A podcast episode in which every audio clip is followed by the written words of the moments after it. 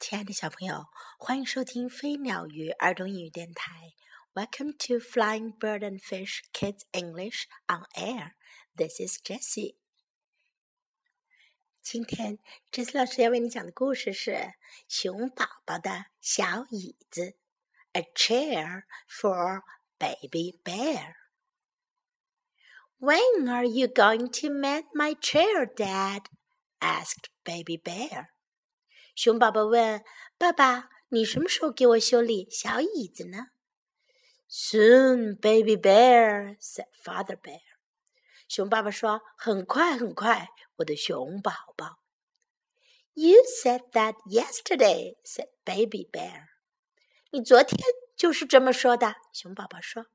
And the day before, and the day before that. 前天和大前天也是这么说的。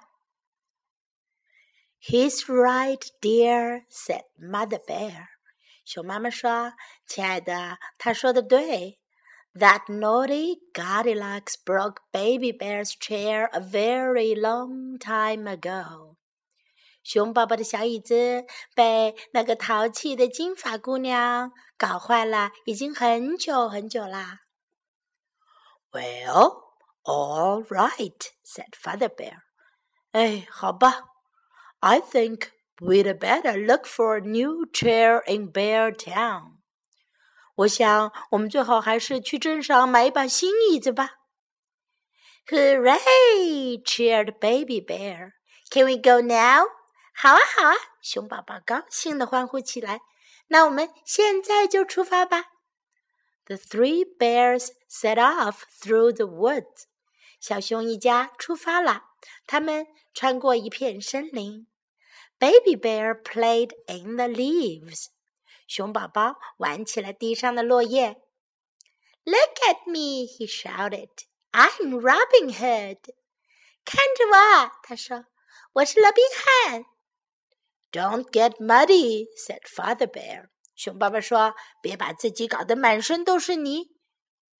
Can I have a Robin Hood chair? begged Baby Bear. 熊宝宝央求的说：“能给我买一把罗宾汉的椅子吗？”Please, please, please！求你了，求求你了，求求你啦！We'll see," said Mother Bear. 熊妈妈说：“我们到时候看吧。” The three bears came to a stream. 三只熊来到了小溪旁。Look at me! cried Baby Bear. I'm a pirate. 看着我，熊宝宝大声喊道：“我是海盗。” Be careful, said Father Bear. You'll get wet. 小心点儿，熊爸爸说：“你会把自己弄湿的。” Can I have a pirate chair? begged Baby Bear. 熊宝宝央求的说：“能给我买一把海盗的椅子吗？”“Please, please, please！” 求你了，求求你了，求求你了。“We'll see,” said Mother Bear. 熊妈妈说：“我们到时候看吧。” The road wound its way around the hill. 小熊一家沿着小路走到了小山下面。In the distance stood a grand castle. 远处有一座宏伟的城堡。Baby bear climbed on a rock. 熊宝宝爬上了一块大石头。I'm the king of the castle, he shouted. Mind you don't fall, said Father Bear. 小心点，你别摔下来呀！熊爸爸说。 can I have a king's chair? begged Baby Bear. Please, please, please.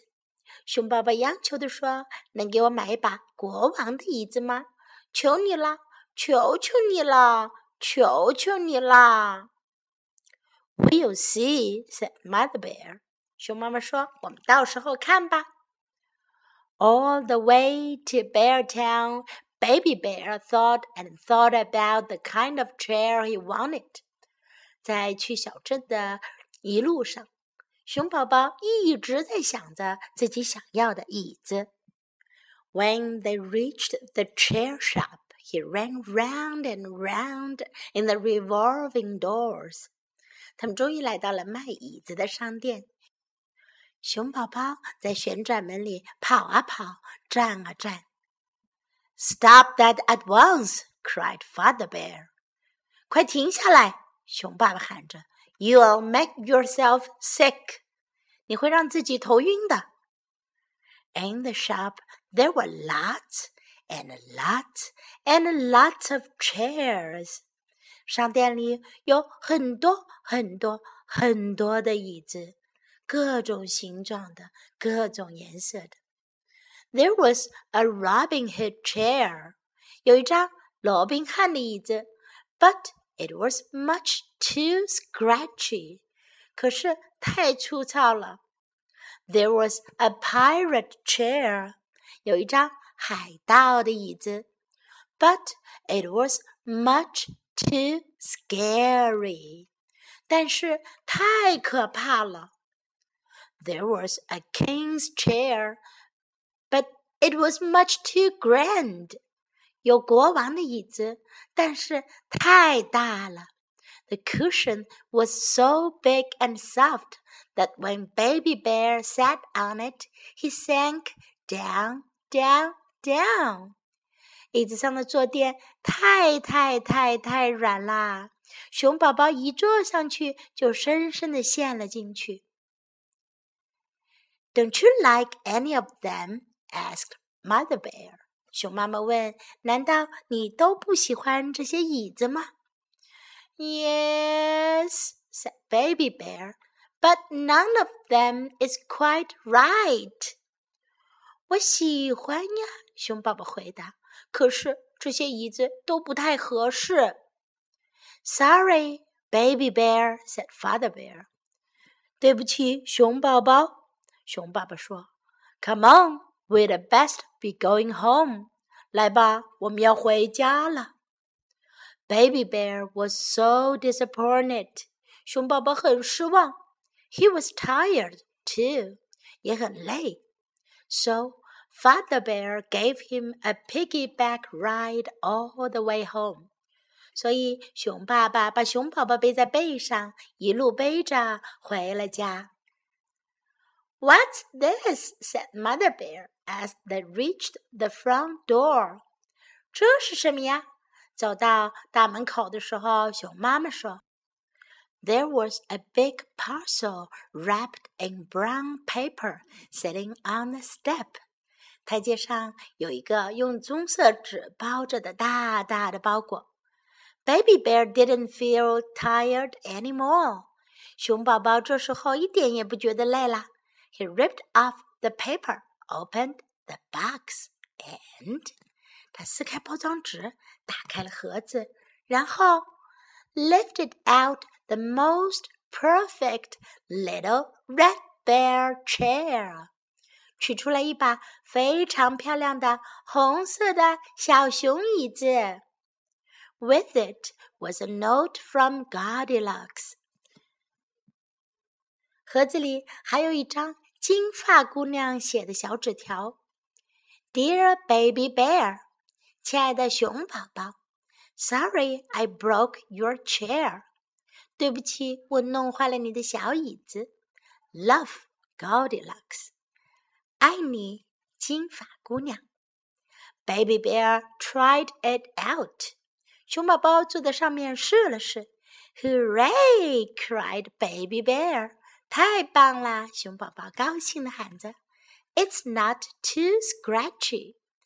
这个椅子又不太粗糙。It's not too scary。也不可怕。And it's not too grand。而且也不大。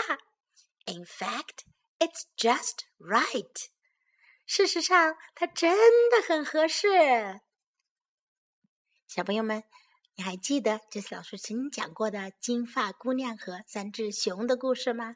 就是在那个故事里，金发姑娘不小心把小熊的椅子给搞坏了。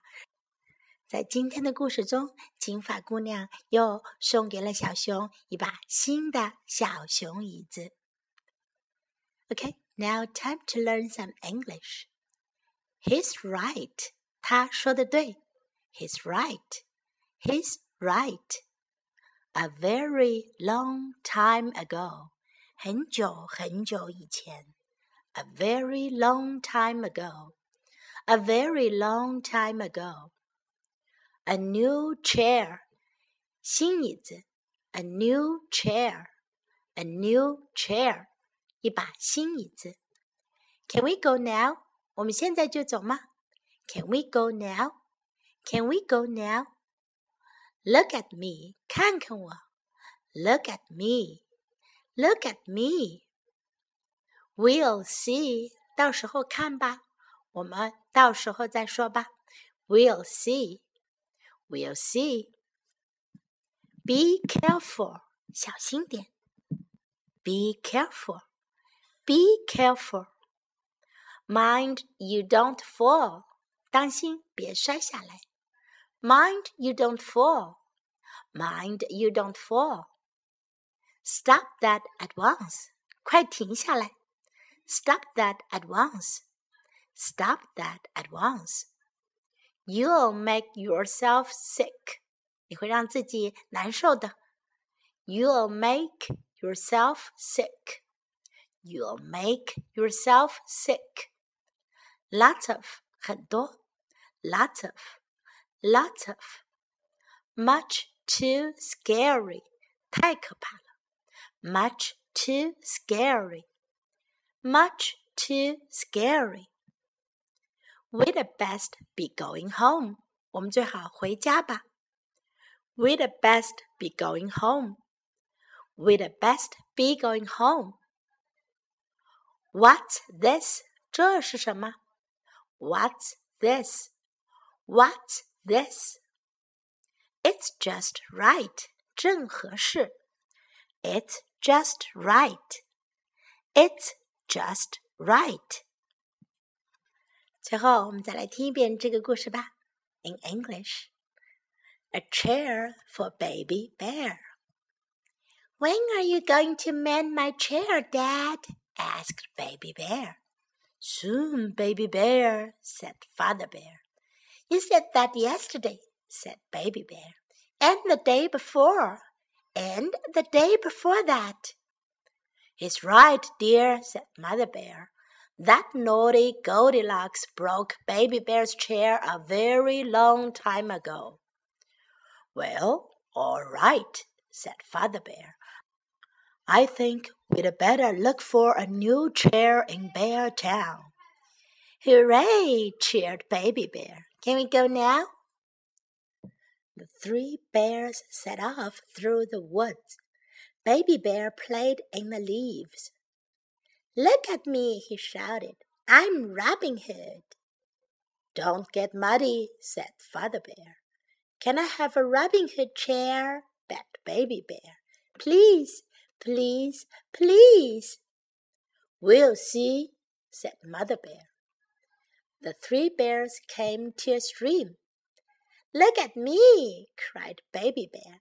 I'm a pirate. Be careful, said Father Bear. You'll get wet. Can I have a pirate chair? begged Baby Bear. Please, please, please. We'll see, said Mother Bear. The road wound its way around the hill. In the distance stood a grand castle. Baby Bear climbed on a rock.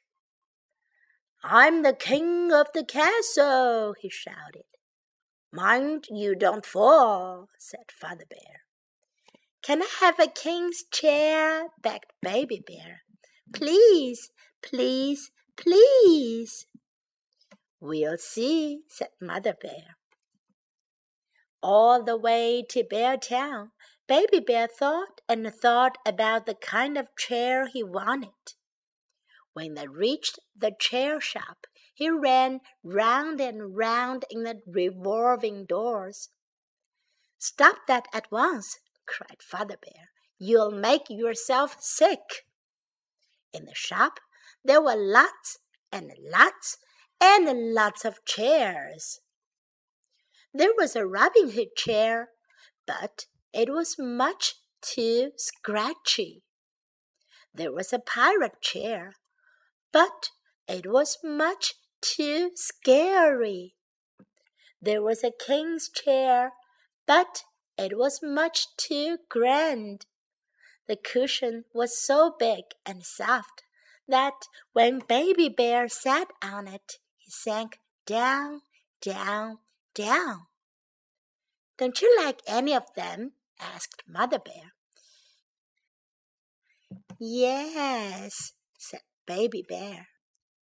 But none of them is quite right. Sorry, Baby Bear, said Father Bear. Come on, we'd best be going home. Baby Bear was so disappointed. He was tired too. So Father Bear gave him a piggyback ride all the way home. What's this? said Mother Bear as they reached the front door. There was a big parcel wrapped in brown paper sitting on the step. Baby Bear didn't feel tired any more. He ripped off the paper, opened the box, and lifted out the most perfect little red bear chair. With it was a note from Goldilocks.